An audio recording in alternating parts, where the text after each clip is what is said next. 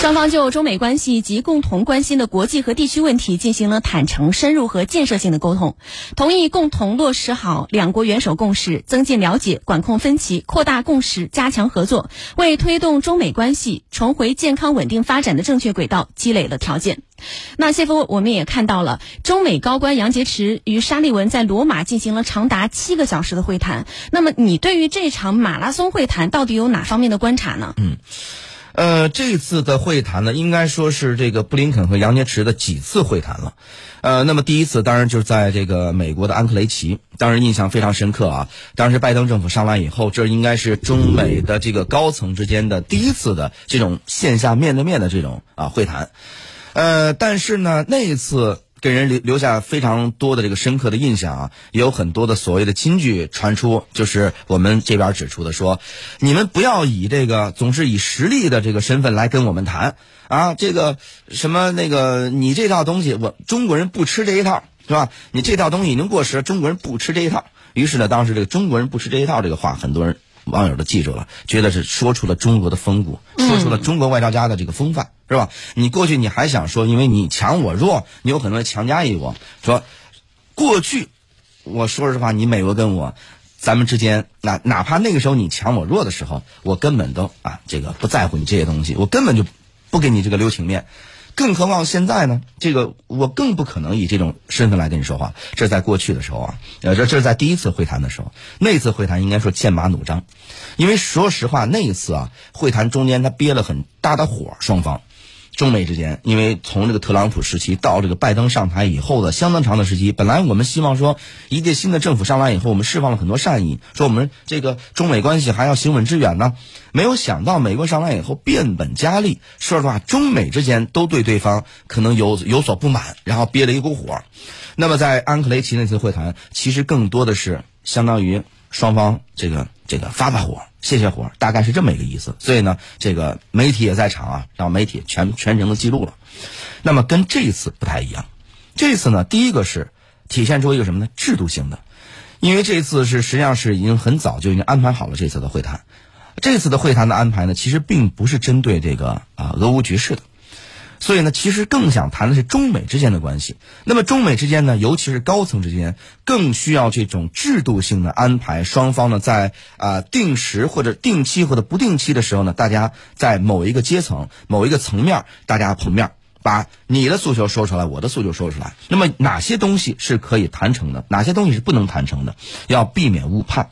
那么国与国之间最怕误判，很多问题啊，很多摩擦甚至冲突的发生，都是在于误判。就是误判是两个，第一个是你想做 A，我理解成你想是做 B，于是呢中间这个因为不沟通造成误判，最后整个的你的决策失误，这是第一个。第二是什么呢？第二是你确实想做 A，你想做到什么程度？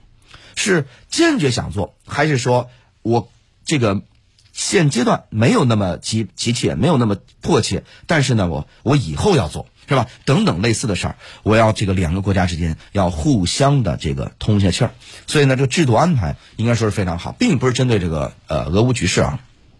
那么，但是呢，当发生以后，说实话，在目前的俄乌局势的关键点的时候，尤其是我们看到两会的时候，包括像啊我们的这个人大的这个发言人、政协的发言人啊，包括像这个王毅外长，包括最后的李克强总理在出来面对记者的时候，那么。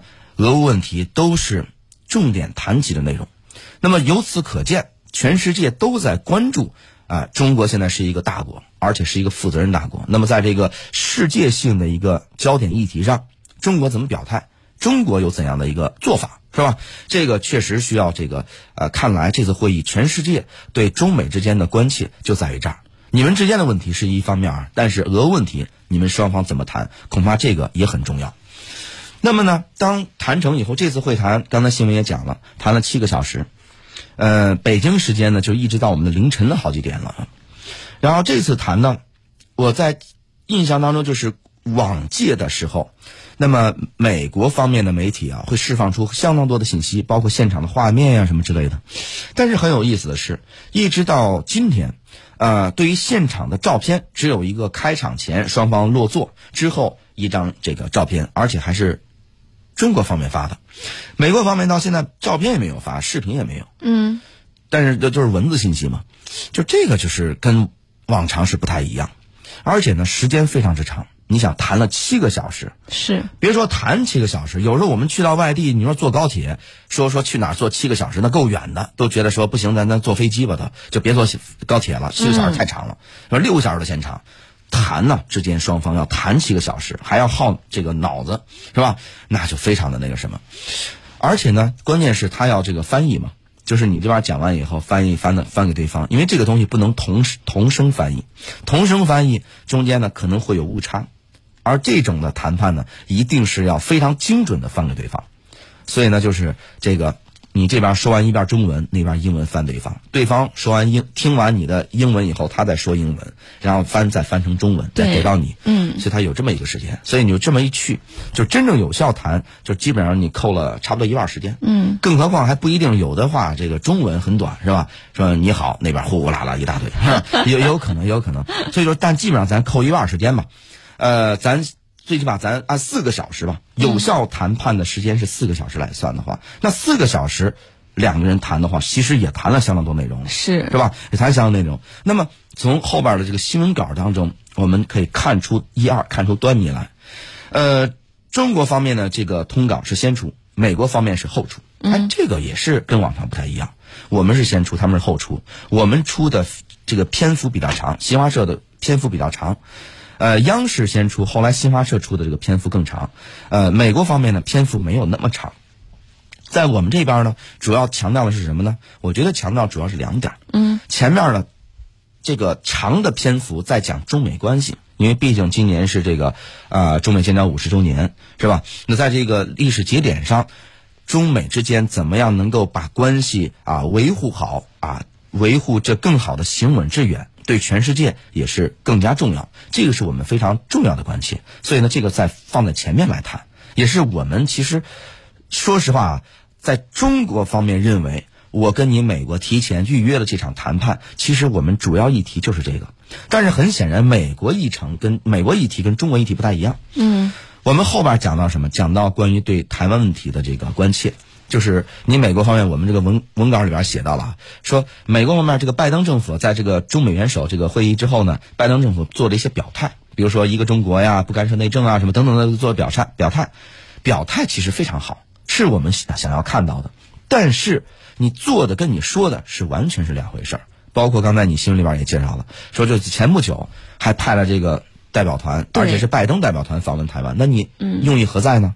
而且你要强行把乌克兰问题跟台湾问题绑定到一块儿，说实话，乌克兰问题跟台湾问题它是一回事儿吗？乌克兰乌克兰它是这个这个一个独立的主权国家，冷战之后它独立以后这么多年了，放到今天三十年了。那么对于中国来说，台湾问题就是我们的固有领土，我们不可分割的一部分，是我们的主权问题。它跟那个，就说实话，是两个两个层面的问题。那怎么能这个相提并论呢？对不对？所以我们也提出这么一个问题啊，就指对方，你不要在台湾问题上，台湾作为你的议题，所谓的这个啊以台这个制华啊以台谋独，你不要想这个问题。所以呢，其实呃有很多的一些。我看到很多这个外媒的消息消息啊，包括内部的消消呃这个消息，就指呢说，在这次会谈呢，应该说整个的这个气氛是非常紧张的，但是它和这个呃第一次的会谈不太一样。第一次会谈双方有点类似于争执，甚至吵架，嗯，是吧？说的话实际上都非常的，其实就是个表态性，就是因为我窝时间太长了，我跟你就是发泄情绪，我让你知道我我干嘛了，我最近我受什么。委屈了，我觉得你哪方你做的特别不对，两方这个互互相其实就是情绪的宣泄，这是第一次。这一次呢，应该说是整个的过程非常的缓和，你说完我说，我说完你说，但是呢，议题那基本上都是非常紧张跟针锋相对的。好了，我说完我们的了，美国方面的议题不是这些议题，美国方面主要议题是什么呢？主要议题是乌克兰问题。他说实话，在这件事上面，他是有求于中国。那么美国方面提出几点呢？我相信有些人可能看到，有些人也没有看到。给大家汇总一下啊，美国方面提出了几大诉求，这个呀也是给我们埋了一坑。然后这个接下来我们有一些见招拆招了，但是有一些接下来怎么办？说实话，这个东西可能会是一个比较的一个大的难题。美国方面提出什么呢？说在乌克兰问题上。因为这是他们的主要诉求。所以呢，你看他们的新闻稿当中，别的就是中美关系啊什么这些写的非常少，主要写的就是关于啊在乌克兰的问题上，中美之间怎么样怎么样怎么样啊。美国要求中国什么呢？包括这个呃这个这个这个这个谈判的他们的呃国家安全顾问，呃沙利文，沙利文啊，然后他在这个来之前，去意大利去罗马之前，他对媒体释放出消息说，如果我们要支持这个俄罗斯啊，就要怎样怎样做制裁。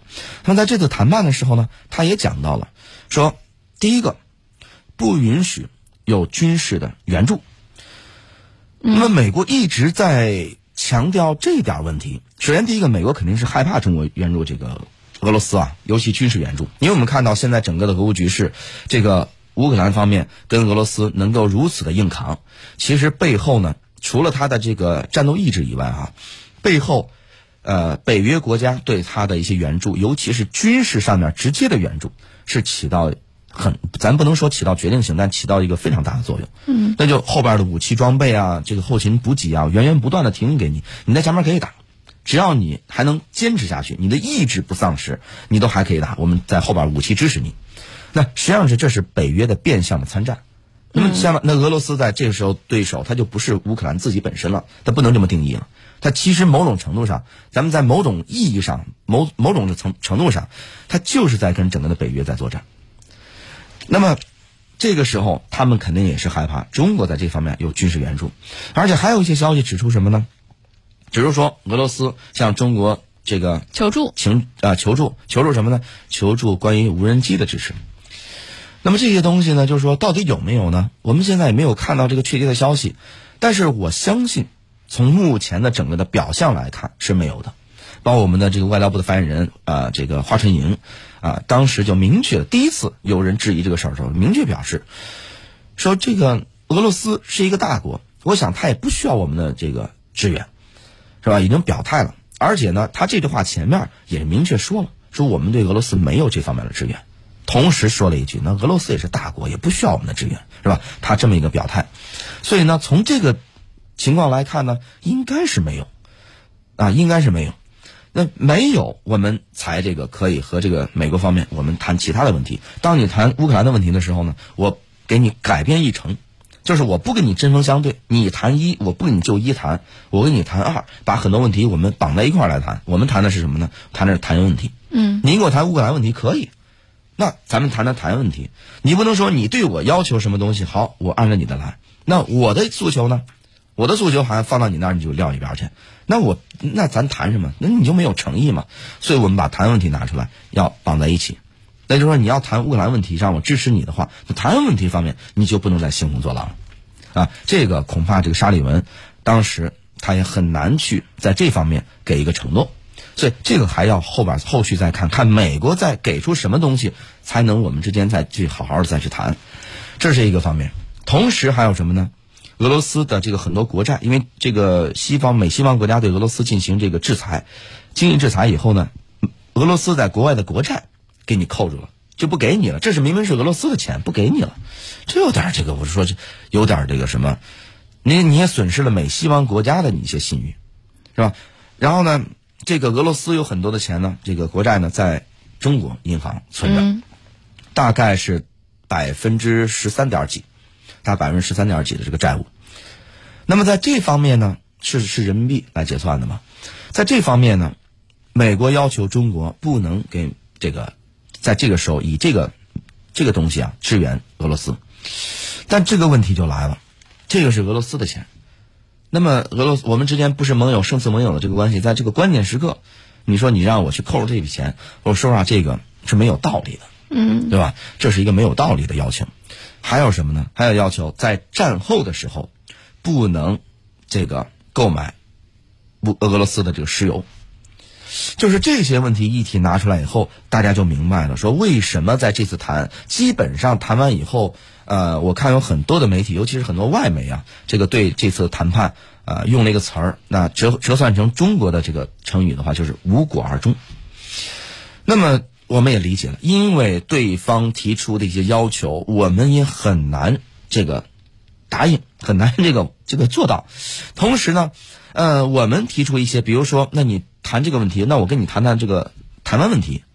但是呢，沙利文他又觉得说这个东西，我现在很难去完全答应你。他表态无外乎再一次表态，就是之前啊中美元首会晤的时候啊，这个拜登的表态，我们支持一个中国啊，这个什么台湾是中国的一部分，我们可以做这个承诺。我们在这个这个问题上，我们没有这个立场什么等等这些。但是呢，也仅是这个层面上的表态，他也很难做深层次的。比如说，我具体跟你说，我哪些可以做，哪些可以不做，他也很难做到这个。同样就相当于你，你让我们表态，到目前为止，我们表态依然是我们首先还是认定这个国家主权啊，要要这个啊要尊重尊重啊，然后另外这个要在这个历史的经纬的角度来去看待整个的事情，事情要要这个理解国家的安全关切，嗯，然后最后我们还是希望大家和平谈判，谈出一个结果来。那所以就说，双方谈这次谈基本上就是。美国的诉求以及中国的诉求，我们彼此把诉求说得非常清楚，但是从现在来看，那么彼此之间想要这个做到，或者想要这个实现对方的这个啊所谓的诉求，恐怕也比较的难。呃，那么也就是说呢，目前双方在一些根本性的议题上，说实话，两方都没办法做出任何的妥协。但是呢，是不是？说这个中美之间在这个问题上就完全就真的是无果而终，完全没有任何的这个这个进展呢？我认为也不是。首先，第一个，双方回来以后，这个团队高层可以再去研判，各提了这个这么多条件以后，哪些是可以做到的，哪些是可以我们进一步谈的，哪些是完全不能做到。那这就为接下来进一步的双方再去具体沟通是奠定了一个初步的基础。这是第一个。然后第二个是什么呢？第二个是，那最起码我们建立了某种机制，也就是说，未来当发生很多国际性议题的时候，中美之间我们要保持这种联络机制。那么将来，也许现在我们想的就是在这个问题上，你美国很着急，欧洲很着急。说实话，这个问题中国不是很着急，因为距离我们有点远，嗯，不是我们的最这个核心的一个关切的问题。但是呢，未来。也许世界上发生很多大事的时候，中美之间是不是都要考虑坐一起，我们共同来这个解决这么一个问题？那如果大家有了这么一个初步的一个共识的话，那么接下来倒是为我们以后在面临各种问题、共同应对各种难题的时候，也打下了一个坚实的基础。那么在所以就是说，这次的谈判，一方面从现阶段的成果来看，似乎是无果而终，但是。从未来的这个长远的角度来看，是甚至是未来这个整个俄乌局势停顿以后，未来整个世界格局方面，倒是又打开了一种新的希望啊！这个我们以后有有时间以后跟大家再去展望啊。好，我们接到广告，广告之后继续回来。您正在收听的是《私家车看天下》。